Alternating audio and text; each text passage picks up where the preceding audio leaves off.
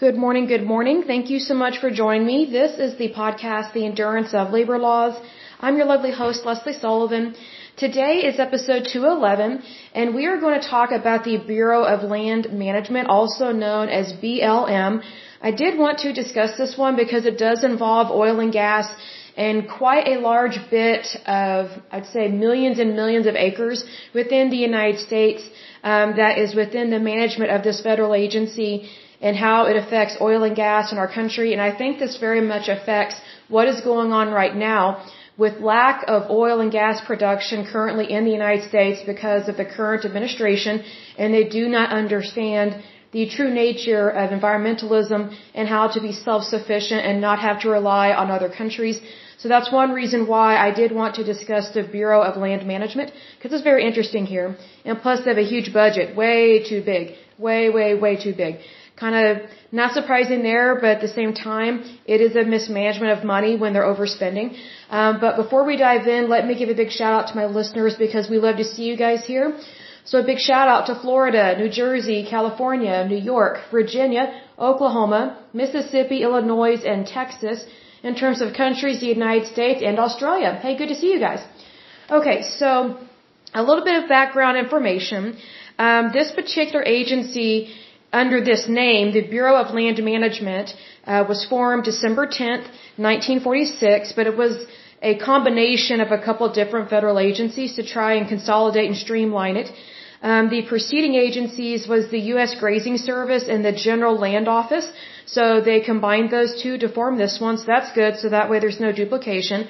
The jurisdiction is the United States federal government. So these are not necessarily state lands this is federal land. So, you know, it kind of reminds me of when we were talking about the EPA, and sometimes the EPA would take people's land away from them. I'm trying to be nice about, it, but they would try and say, oh, well, you can't build on your private property because it will affect the environment. So the federal government, via the EPA, was trying to legally confiscate and steal property away from private citizens who actually owned the property itself and so it was very difficult sometimes for citizens to fight the federal government because as usual the federal government has an endless supply of money because of our tax dollars and yet private citizens sometimes it's very difficult to sue the federal government or to even fight them.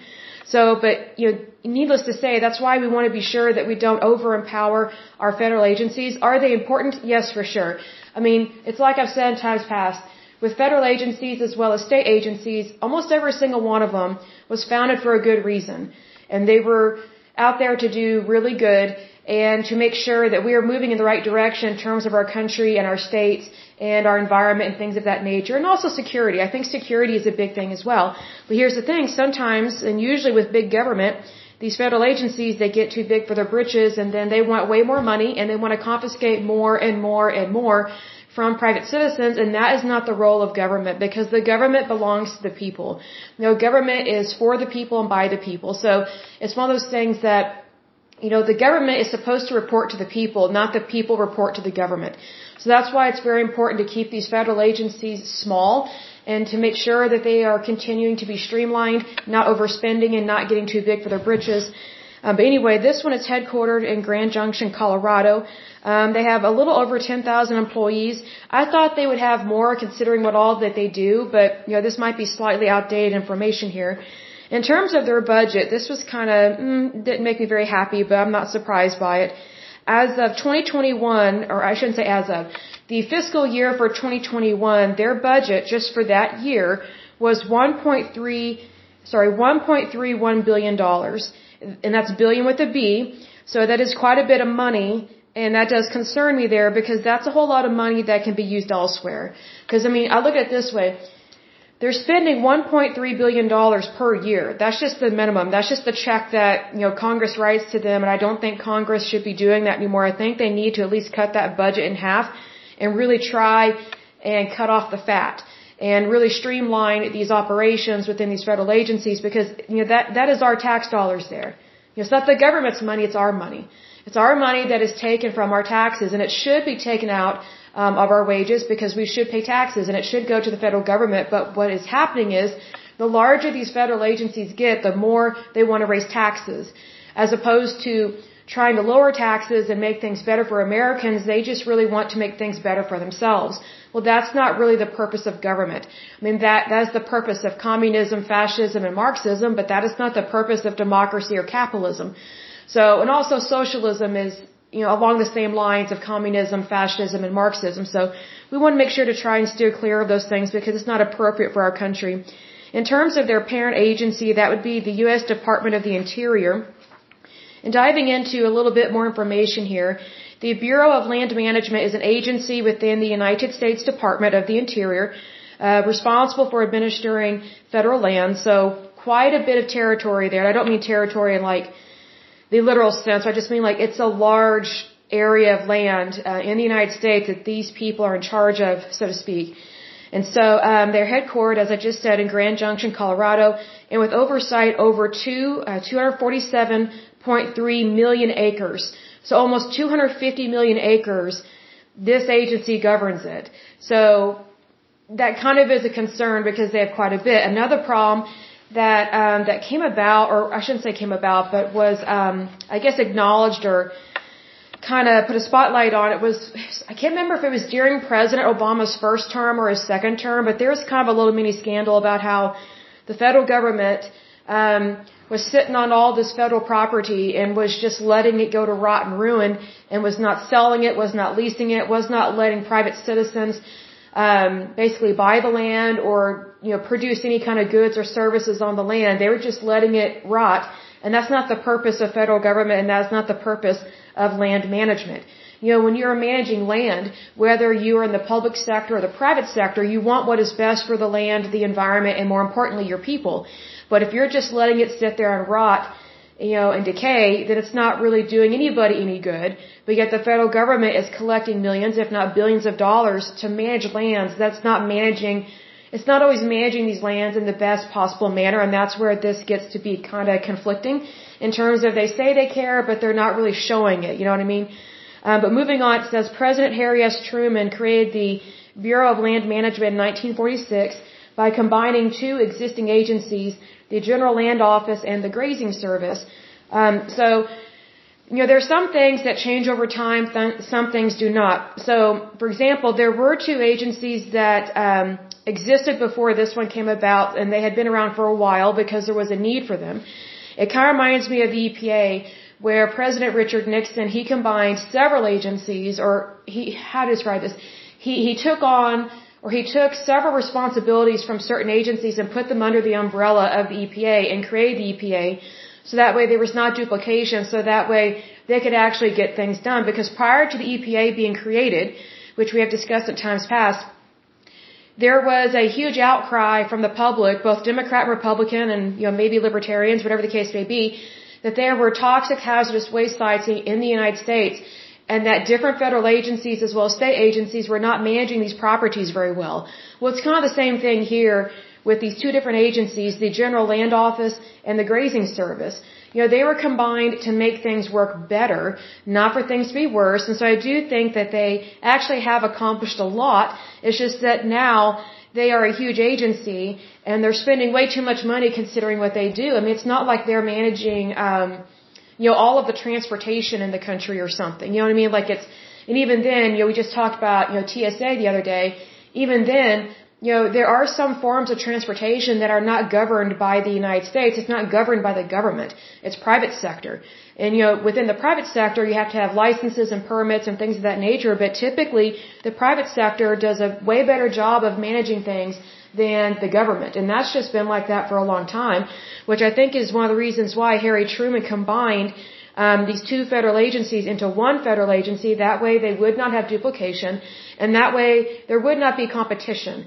You know, because it's like what we discussed in times past with the EPA um, and some other federal agencies where prior to a new federal agency being created, there were several departments within the state or the federal government that it was just like the good old boy system and they were having a constant pissing contest and they were getting their feathers ruffled because like, no, that's my project, no, that's my project.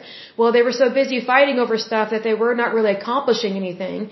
And that's one reason why the EPA was created was so that yes, we can definitely identify these problems, but you know, what's the point of identifying an issue if you're not going to handle it?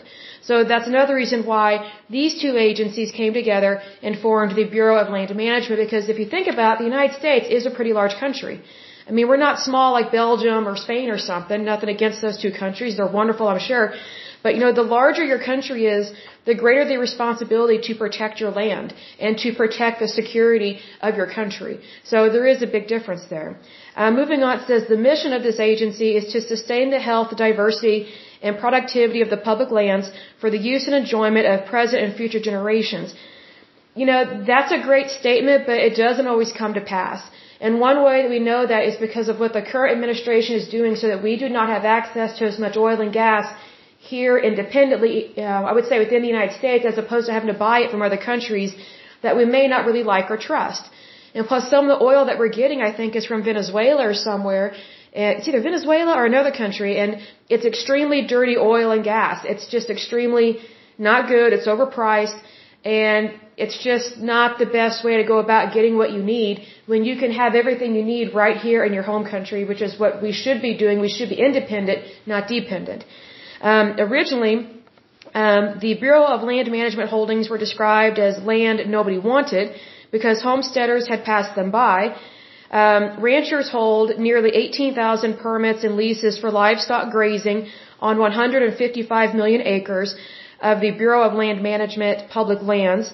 Um, the agency manages 221 wilderness areas, 27 national monuments, and about 636 other protected areas as part of the National Conservation Lands, formerly known as the National Landscape Conservation System, totaling about 36 million acres. So really large properties here, right? That's a whole lot of territory to manage.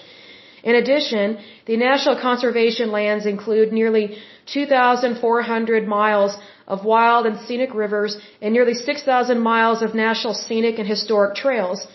There are more than 63,000 oil and gas wells on the Bureau of Land Management public lands, but here's the thing, if you have a, um, not an agency, but a administration that is against any kind of drilling here at home, then basically that land is just sitting there not producing any oil and gas.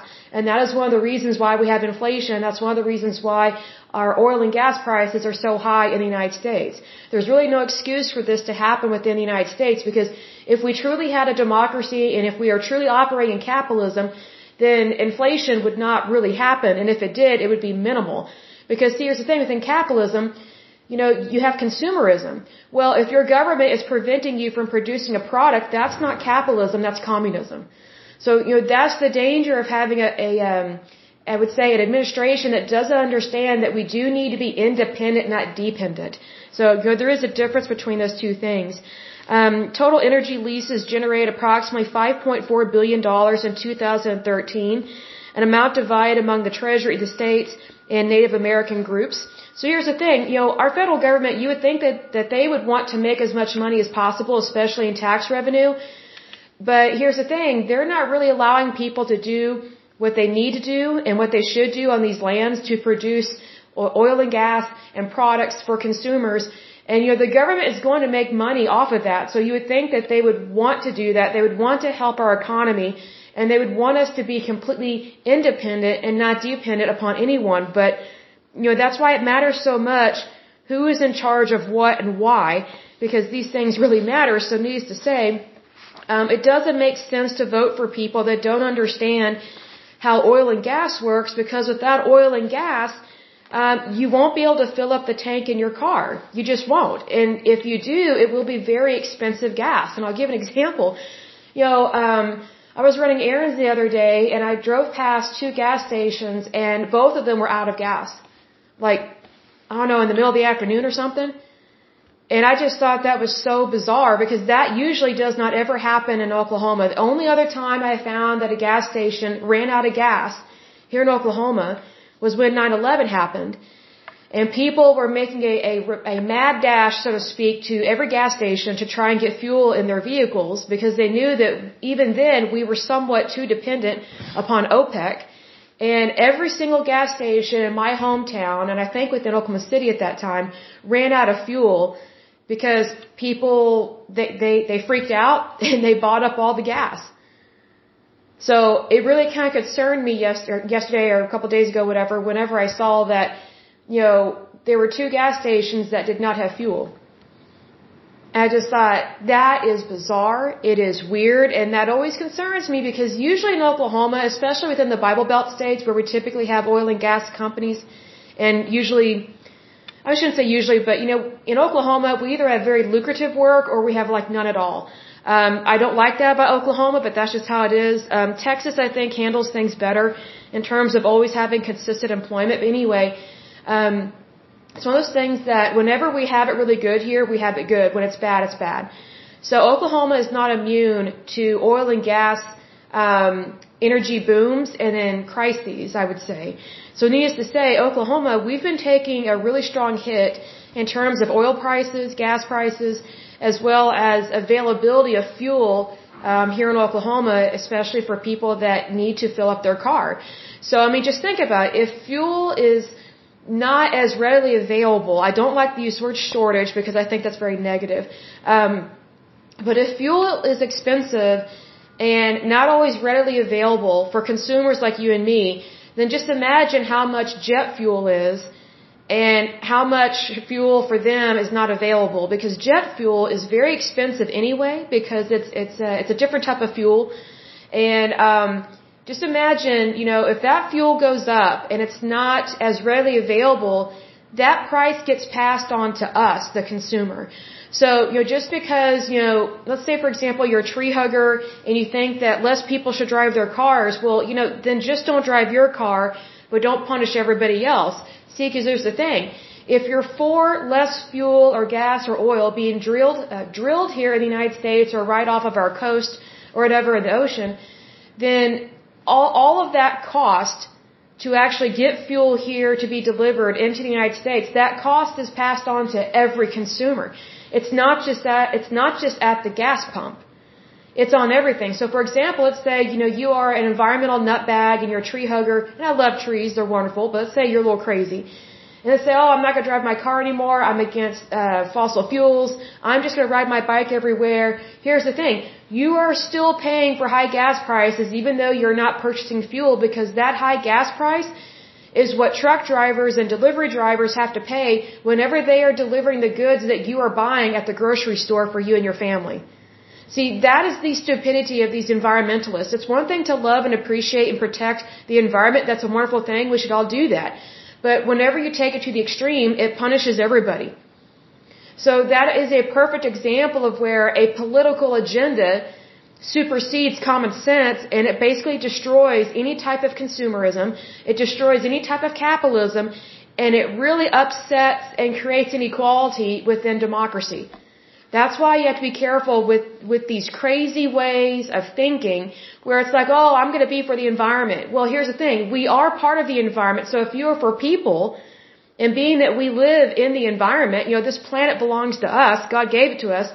You know, if you are for people, then you are already for the environment because we, we have to protect and preserve the environment. Otherwise, we won't have oxygen. Otherwise, we won't have goods. We, we won't have food. So, but however, when people take it to the extreme and they value a tree or a plant or a lizard more than a human being, that's where it gets to be disturbing and where policies do not make sense.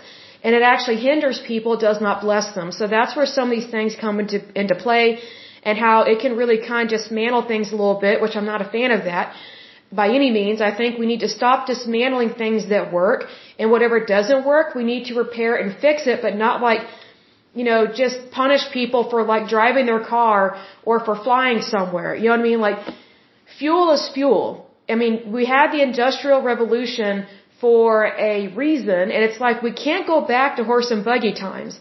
Because here's the thing, if you want to go back to horse and buggy times, then that means we won't have hospitals. That means we won't have antibiotics. That means we won't have surgeries.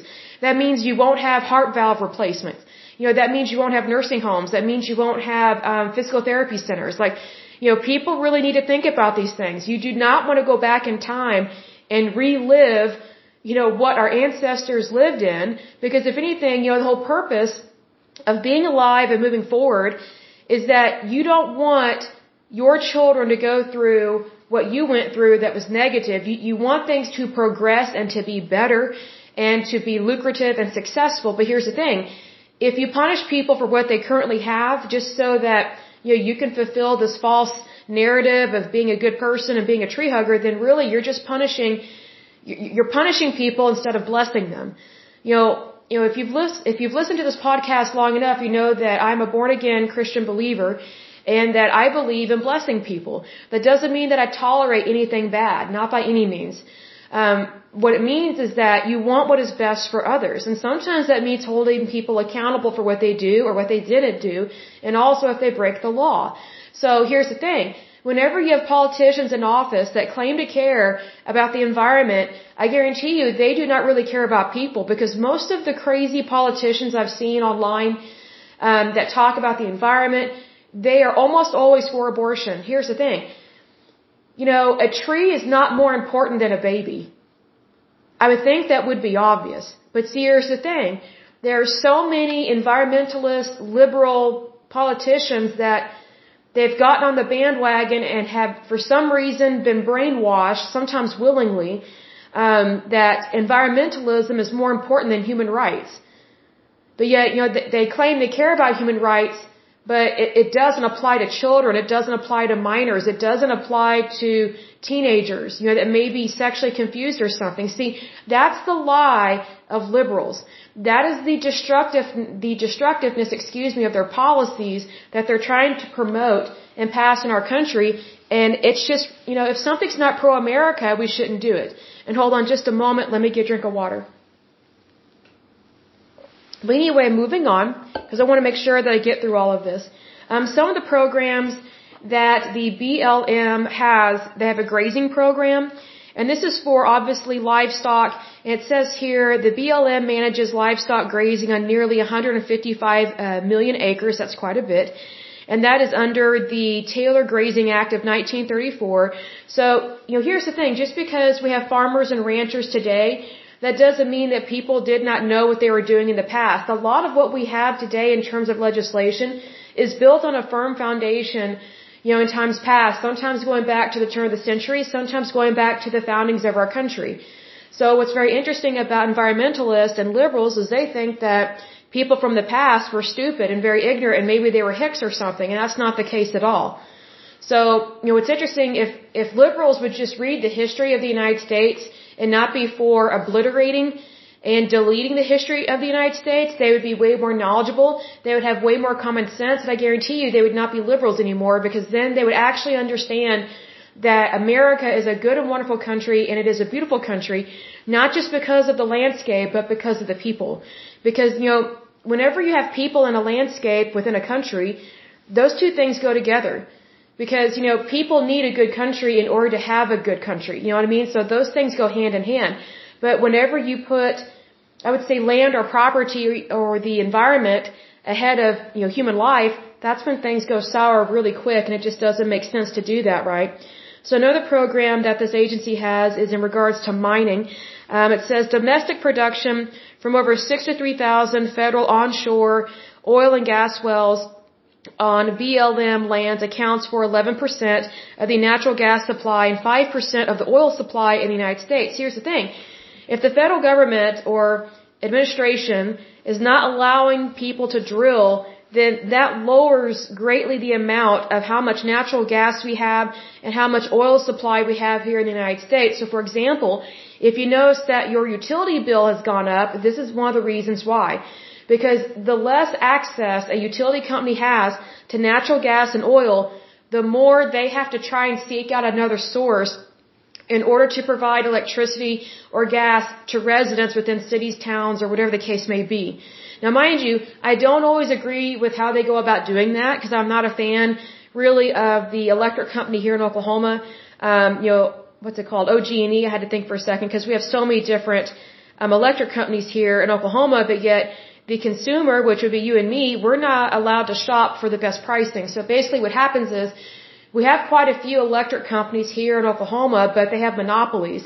And so they are given permission to be in control of certain areas of the state, but the consumer is not allowed to shop for the best pricing like they do in Texas.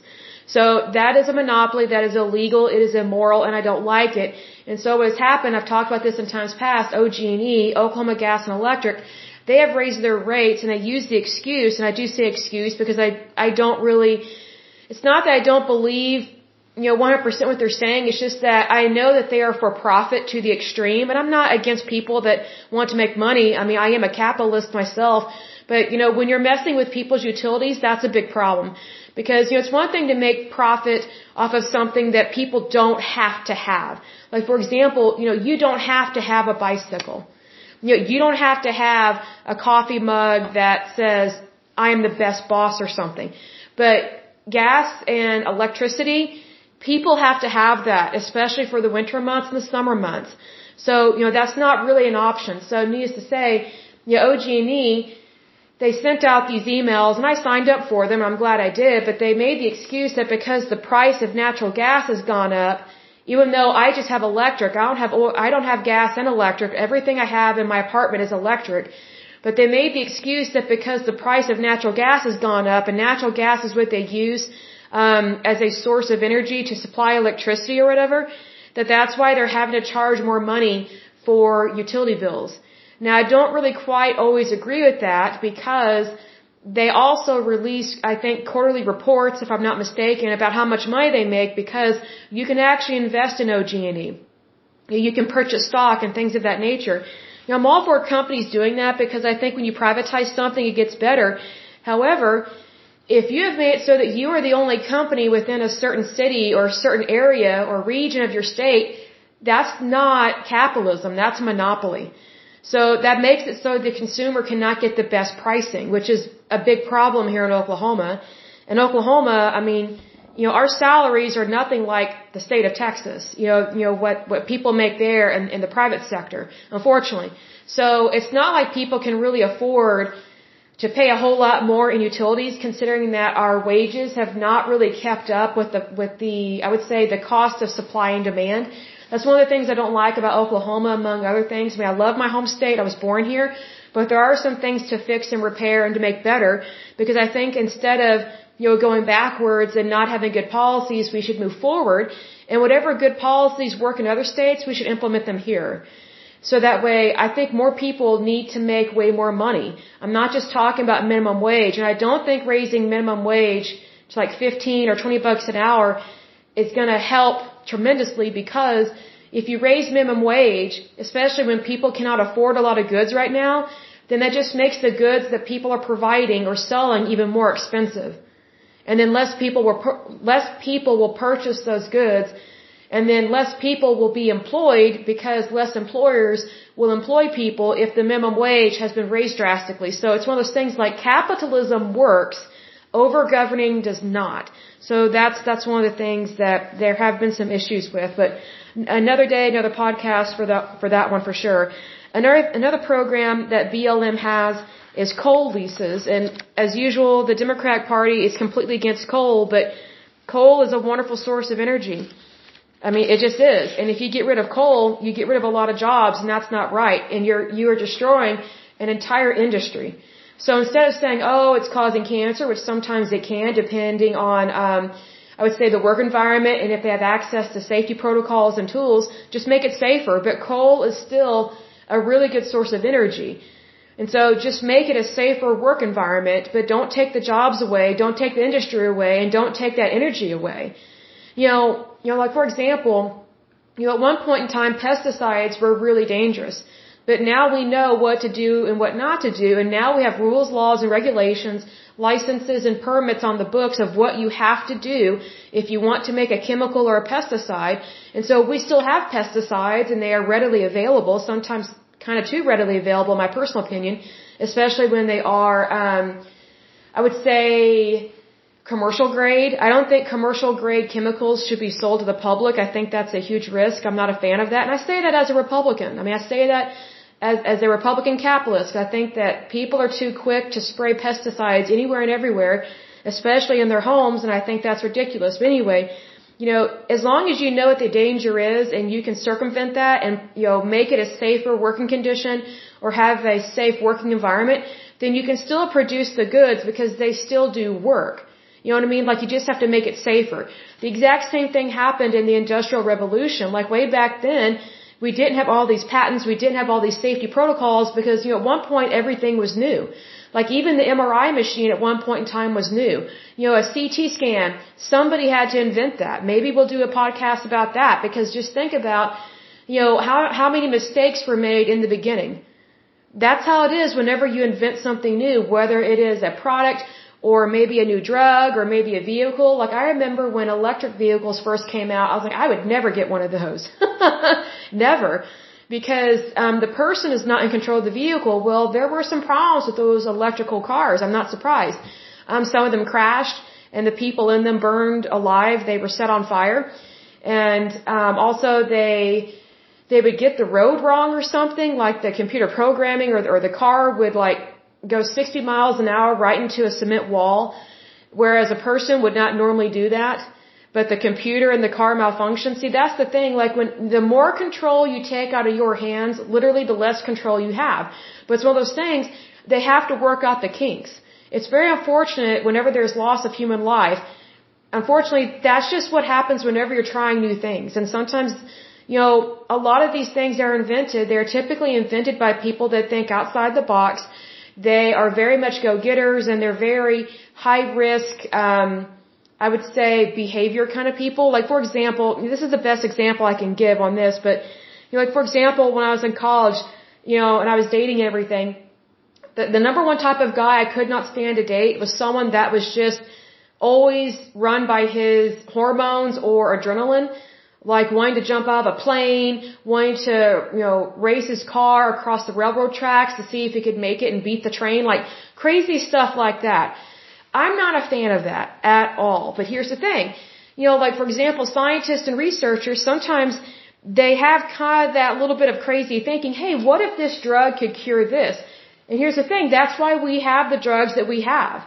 So for example, like there are some, I think, chemotherapy drugs that they can actually treat plaque psoriasis and other autoimmune disorders. Well, someone had to think outside the box, hey, whenever we're dealing with cancer and we're dealing with chemo, sometimes we're actually dealing with the immune system. So what if we could actually patent this drug, tweak it a little bit, so that way it actually helps people that have autoimmune disorders. Let's say they have lupus or, you know, rheumatoid arthritis. These drugs have been phenomenal for those people, but here's the thing, if someone doesn't think outside the box, then no one's ever going to try it. See, that's what drug trials are for. So basically, whenever you join a drug trial, you're basically, you know, you are putting your life on the line, but also, it could also save your life.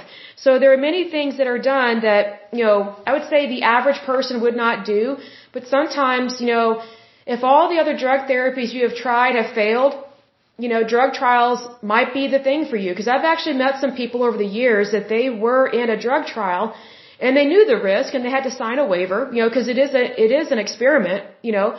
But I mean, it's like, if you don't do a new drug, then your health's going to decline anyway, so you might as well try something new, give it a try, and it could possibly save your life. Well, the people that I have met over the years, the drug trials that they were in actually helped them and saved their life. So, I mean, there is risk in everything. I mean, there's risk in drinking too much caffeine. So it's one of those things that, you know, it, it doesn't pay to be scared of stuff. You know, fear is just an emotion. So overcome the emotion and actually handle the problem because uh, what some people don't realize, and this happens very frequently with liberals and Democrats, they just operate out of fear, like CNN, MSNBC, sometimes Fox News. But, you know, the way that they make money is fear mongering. Well, what if we actually had courage? You know what I mean?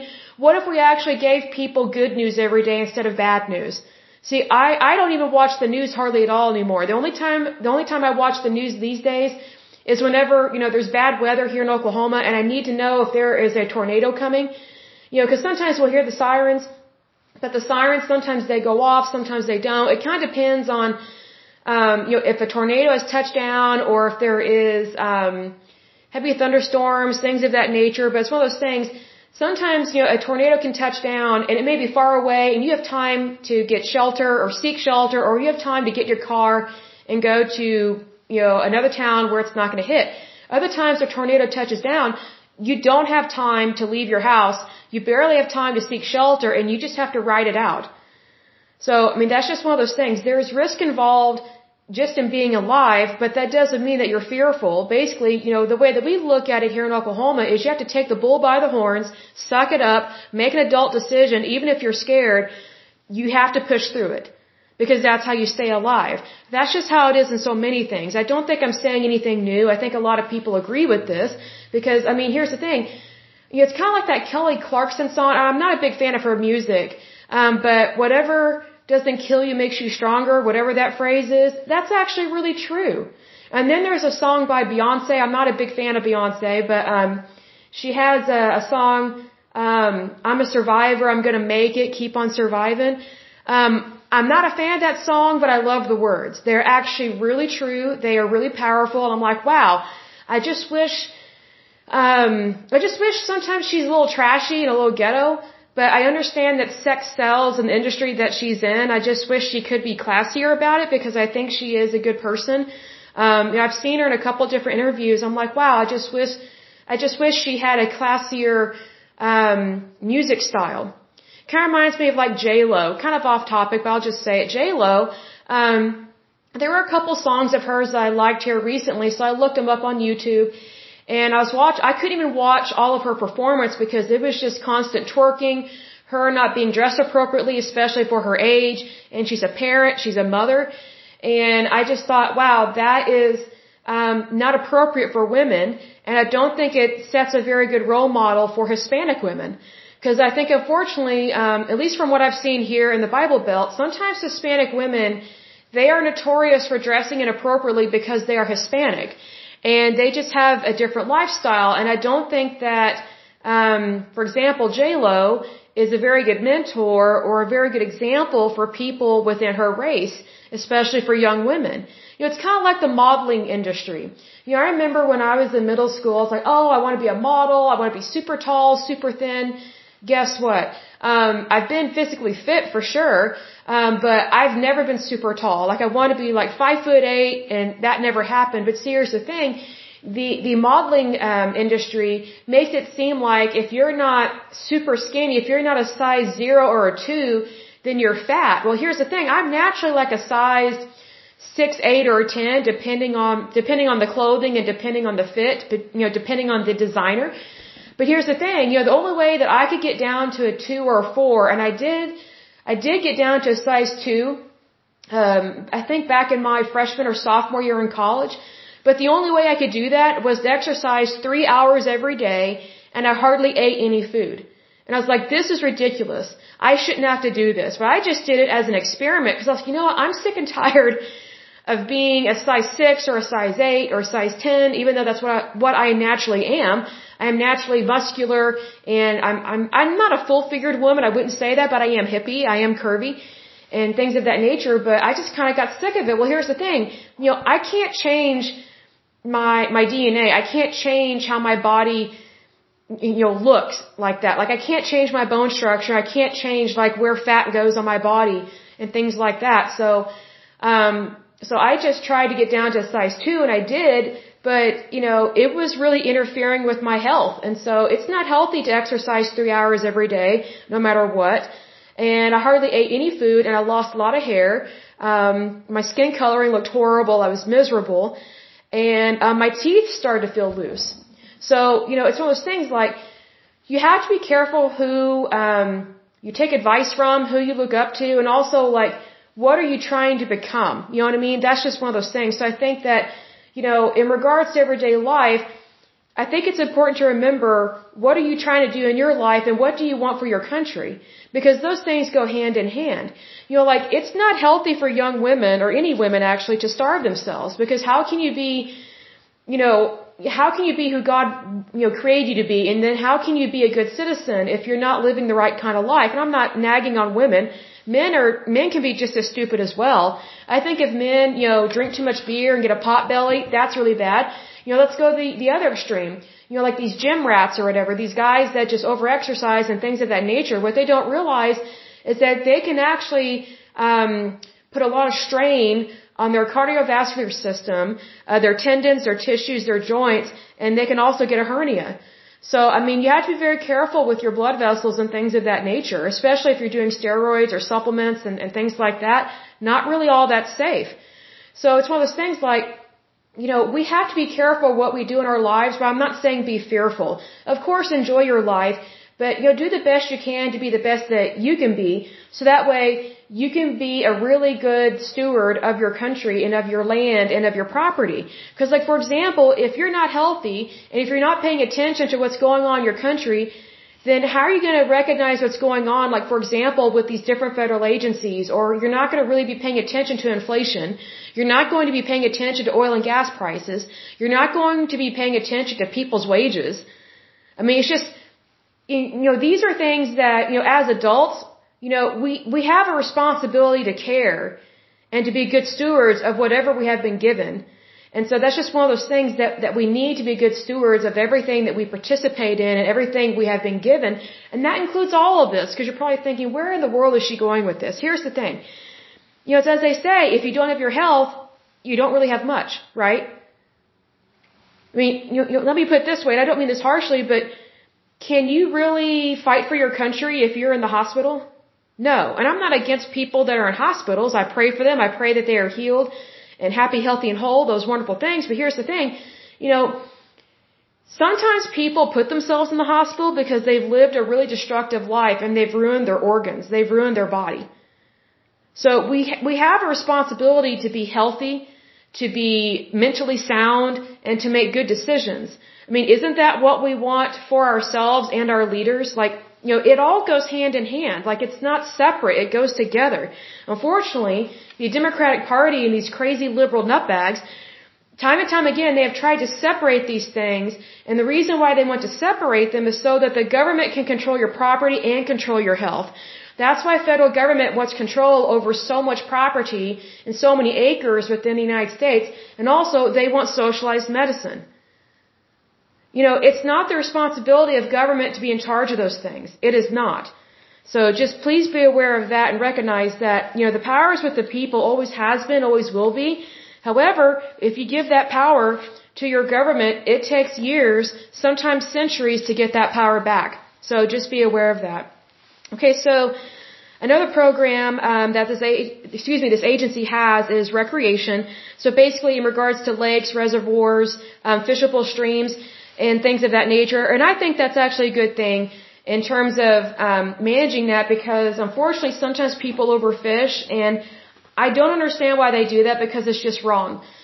So um, if you are overfishing, please stop because you're depleting basically our environment. Like everything has a consequence, so please be aware of that. Another program that they have is conservation, and that is in regards to the National Landscape Conservation System, and it, pre- it preserves a variety of lands protected from development. So basically, um, biz- big businesses or even small businesses cannot develop um, any type of company on those lands. And so I would say, especially in regards to like national parks, things of that nature. So I think those things are important. Another program is the California Desert Conservation Area. And so that area covers 25 million acres of land in Southern California, designated by Congress in 1976 by means of the Federal Land Policy and Management Act. Um, the BLM is in charge, or, or is charged, excuse me, with administering about 10 million acres of this fragile area with its potential for multiple uses in mind. So I guess they're trying to make sure that California, um, that the land does not get used and abused. And sometimes that's important. Sometimes they kind of they kind of go overboard because hence it's California and they are a little crazy in regards to the environment. And let me get another drink of water. Hold on just a moment. So there are some areas in California that have been protected um, by certain people and certain groups, and I'm glad that they did that. But sometimes they take things too far, and that's where things get to be a problem. Another program that this agency has is, is regards to the timberlands. Um, the Bureau manages 55 million acres of forests and woodlands, including 11 million acres of commercial forests and 44 million acres of woodlands in 11 western states and Alaska. I'm actually very much in favor of that because, you know, it takes a long time to grow trees. And I really like the policy that some companies have adapted where for every one tree they cut down, they plant four. You know, I would raise that and, and raise it up to eight because sometimes there are illnesses and diseases that trees get and sometimes they don't make it. So I wish that they would increase that. But I mean, here's the thing.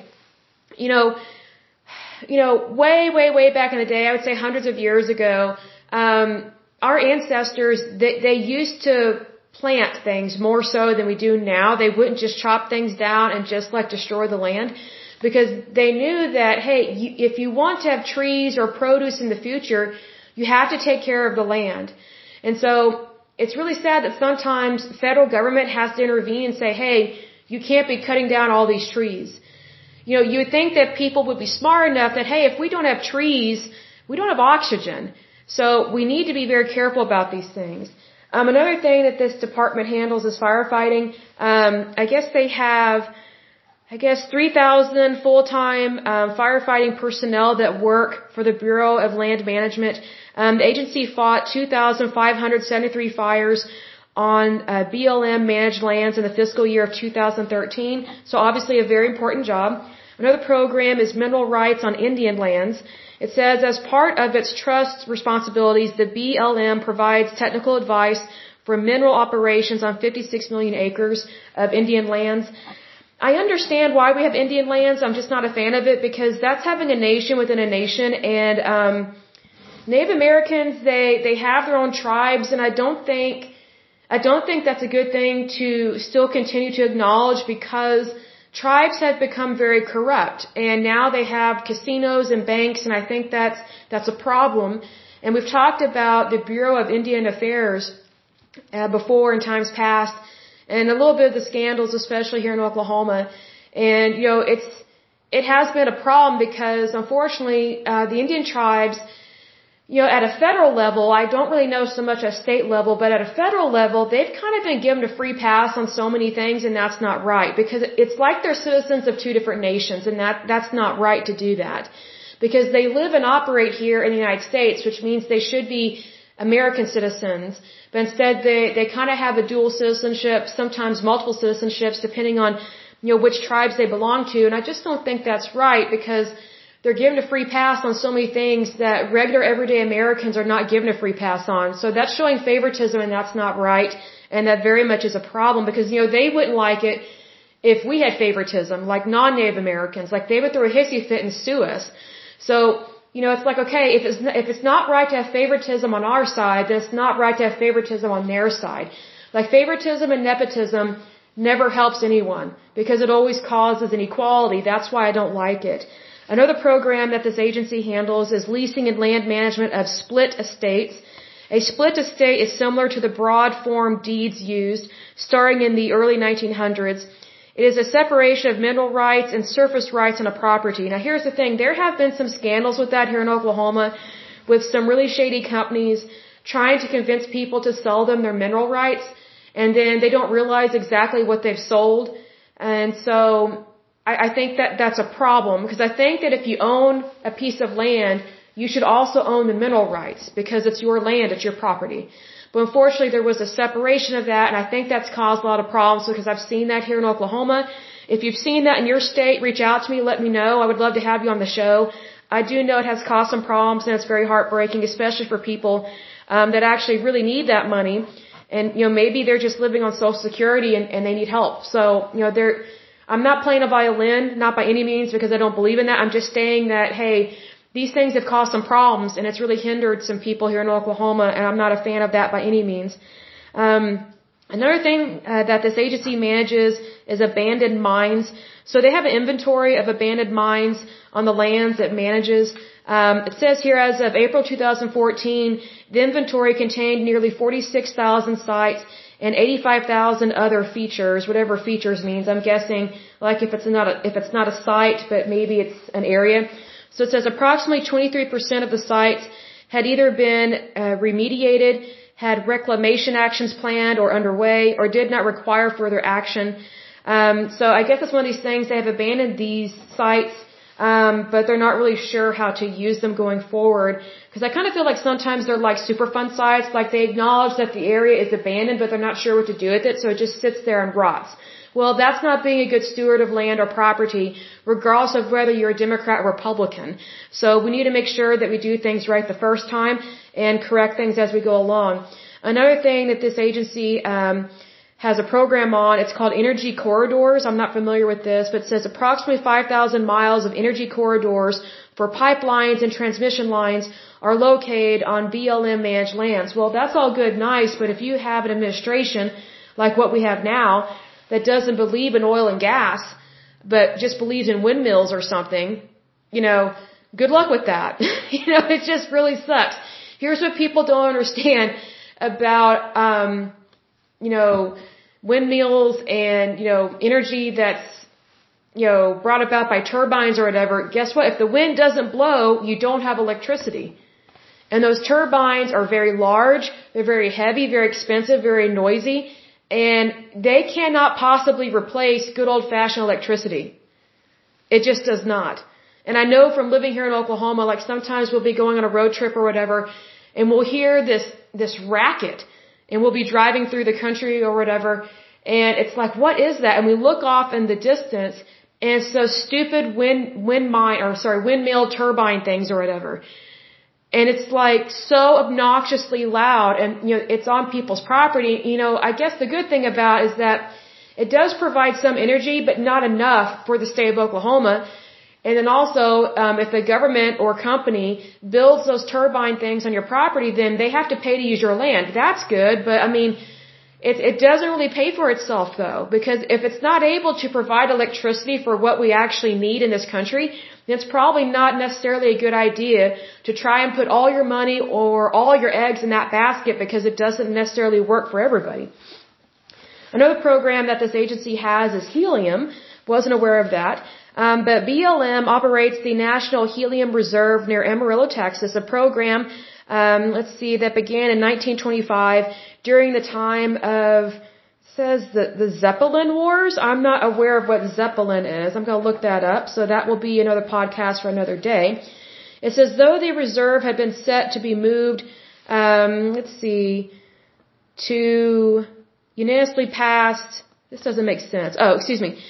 Though the reserve had been set to be moved to private hands, it remained subject to oversight of the BLM under the provisions of the Responsible Helium Administration and Stewardship Act, excuse me, I can't even talk. Stewardship Act of 2013. My apologies. It got cold again here in Oklahoma and the air is dry and I need more water. Hold on just a moment.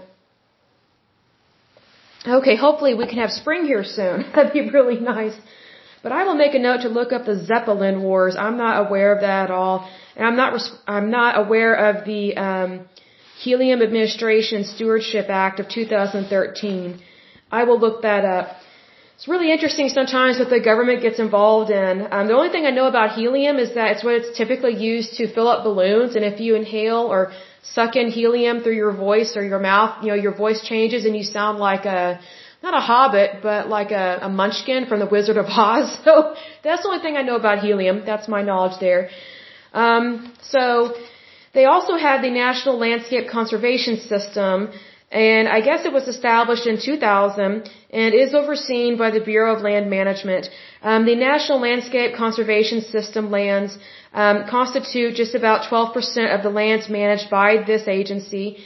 And it's one of those things that I'm a fan of it, but at the same time I'm not. I think sometimes we create too many things and then they cost a lot of money and it's like, what is the goal? You know what I mean? Like we shouldn't have to create, we shouldn't have to keep creating these things over and over and over again.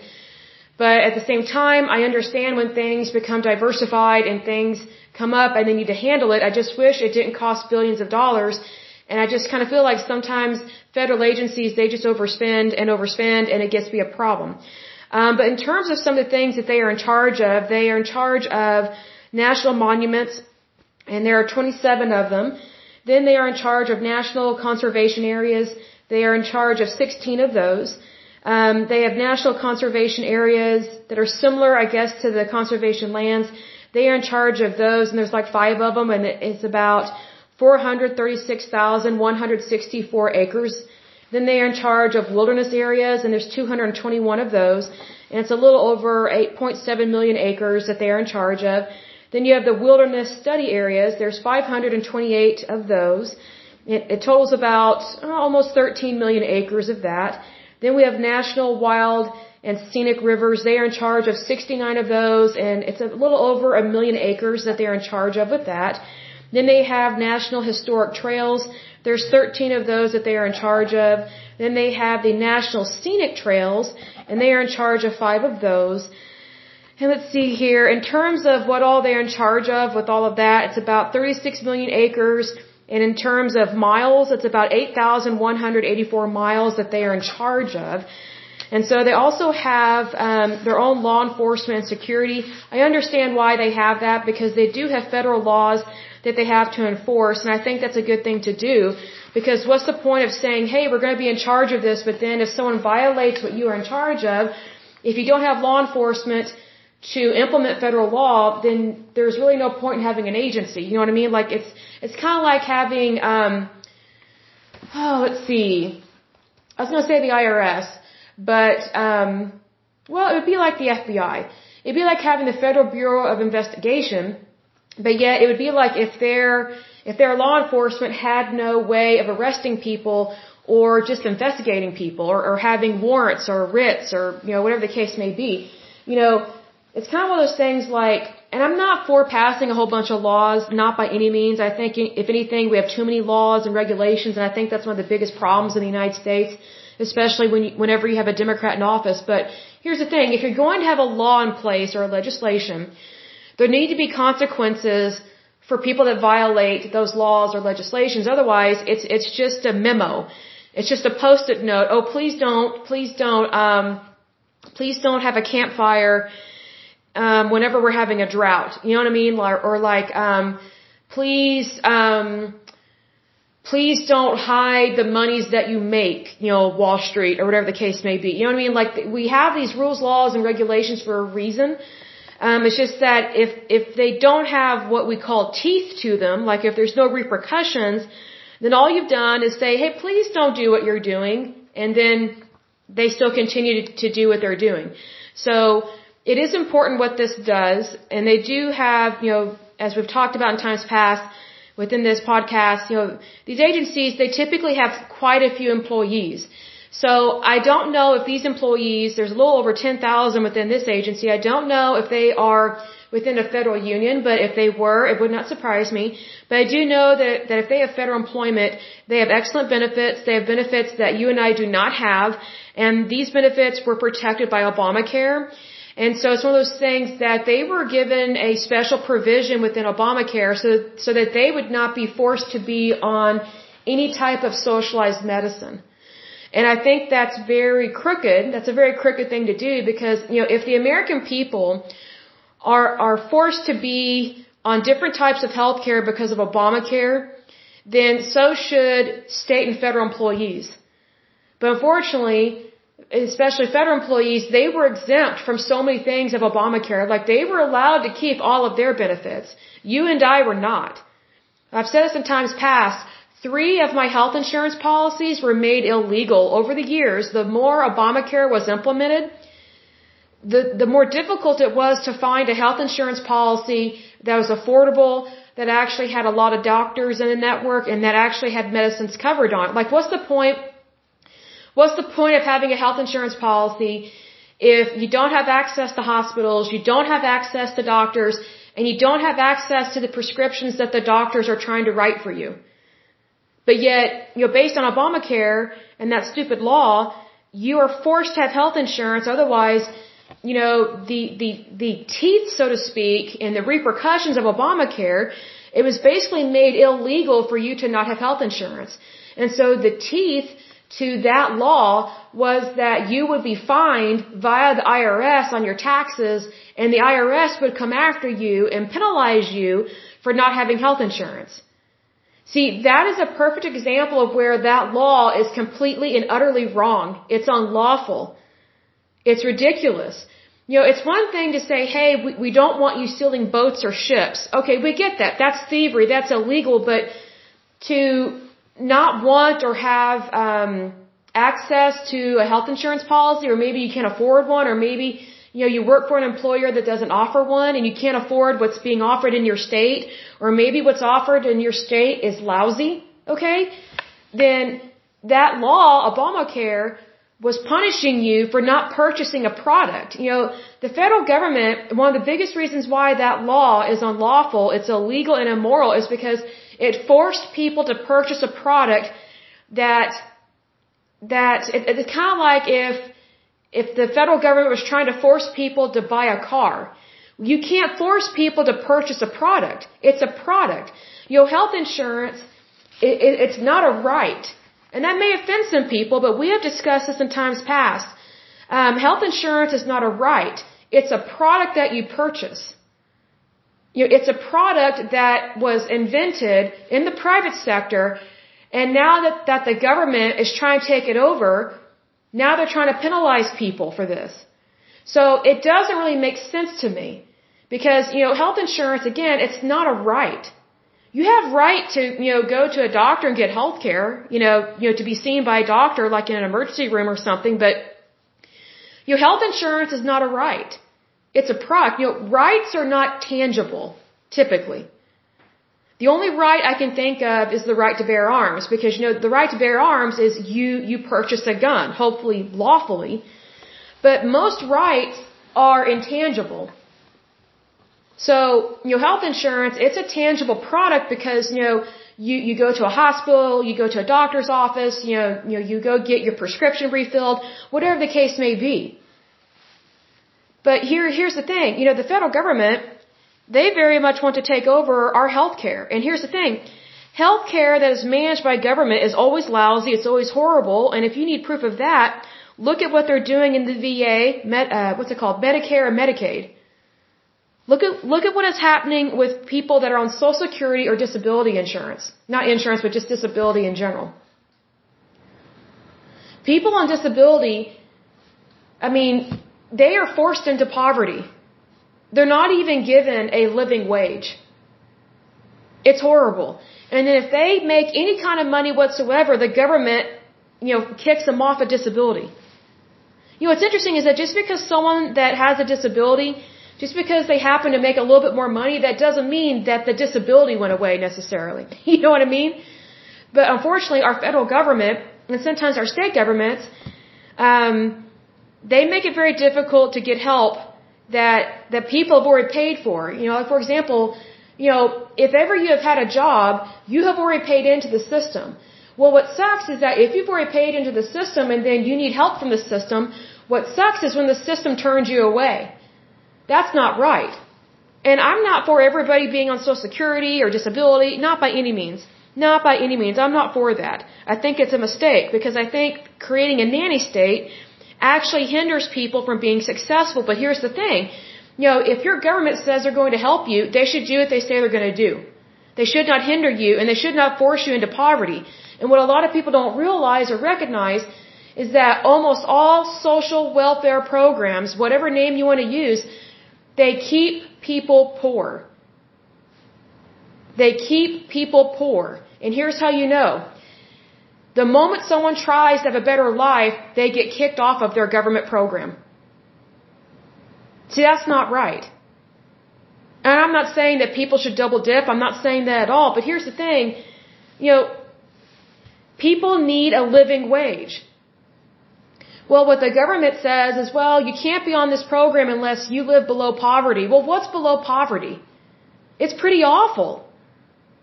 It's not sustainable and it's not livable. See, our government thinks that in order to get help, you have to be almost dead or starving to death. Or you have to be dying. That, that's one of the requirements or one of the ways they look at with getting on disability. You have to have such a horrible outcome that there's nothing nothing good in your future. And even then, they might deny you benefits. It's like, okay, every single one of us, we have paid into this system. So it's technically our money. It's not the government's money. But the problem is, is that whenever you put big government in charge, then they decide just how bad it gets in your life. That's not right. That is not how our monies are supposed to be spent. And I bring this up because, like, for example, this agency, the Bureau of Land Management, they spend a million of $1.3 billion per year. Per year. But yet, these different government agencies that deal with people's health and medicine and disability and social security and the VA, they, they, they get in the way of people getting the proper health care that they were promised and that they paid for. But yet agencies like the Bureau of Land Management, they get billions of dollars a year. I mean, I just don't get it. Like we have people starving in this country. We have people that are homeless. You know, we have people that are mentally ill. We have people that need help getting jobs. We have people that need help getting access to their to their cancer drugs. I mean, this is what happens when you have big government. If we truly had capitalism and democracy, we would be way more successful. We would have less people that would be poor. More people would have access to what they need. Why? Because they would be in complete control of their money. See, here's the thing. Government, you know, they want control over as many acres of land as possible, and then they want control over as much of our money as possible. That poses a big problem. Because government doesn't have your back. Because big government thinks that we report to them when actually they report to us, the citizens. That's why these things are so important. And here's the thing, another reason why, you know, I wanted to go over this particular federal agency, even though it's not a labor union, it matters because they're spending billions of dollars a year. Well, here's the thing, regardless of whether you're a Democrat or Republican, regardless of whether you work in the public sector or the private sector, whether you work for a union or with a union or, or you're not unionized, our money is paying for this. Our monies are going towards this. Here's the thing, the bigger these federal agencies get, the smaller our paychecks get. And you might be thinking, oh, well, that's just the rich. No, no. Here's the thing, whenever the government goes after the rich, they're technically going after everybody. Because if rich people don't have as much money to spend, they're not going to invest in companies. They're not going to um, hire more workers. They're not going to give raises. Why? Because they don't have the money to do so when the government targets them in taxes. See, that's why these things go hand in hand. But yet, you know, the Democratic Party, they they they want to separate these things and say, oh well, these things are not joined together. These things these things are not, you know, reliant upon each other. Actually, they are. That's like saying that you can separate a worker from their, from their income. You can't do that. How else would a worker be able to file their taxes? How else would a worker know how much they make or earn? Like, it just, it just makes no sense to me. You know, these things are connected for a reason. Why? Because we are citizens of the United States and we have workers' rights that stem from the Constitution of the United States as well as well as our Constitution of our individual states. Which mind you, Texas has a pretty good constitution. so that's why they threaten to leave, you know, whenever they get a little pissy. But anyway, um, I'm going over time on this, but I will go ahead and end this uh, episode. But as usual, until next time, I pray that you're happy, healthy, and whole, that you have a wonderful day and a wonderful week. Thank you so much. God bless and bye bye.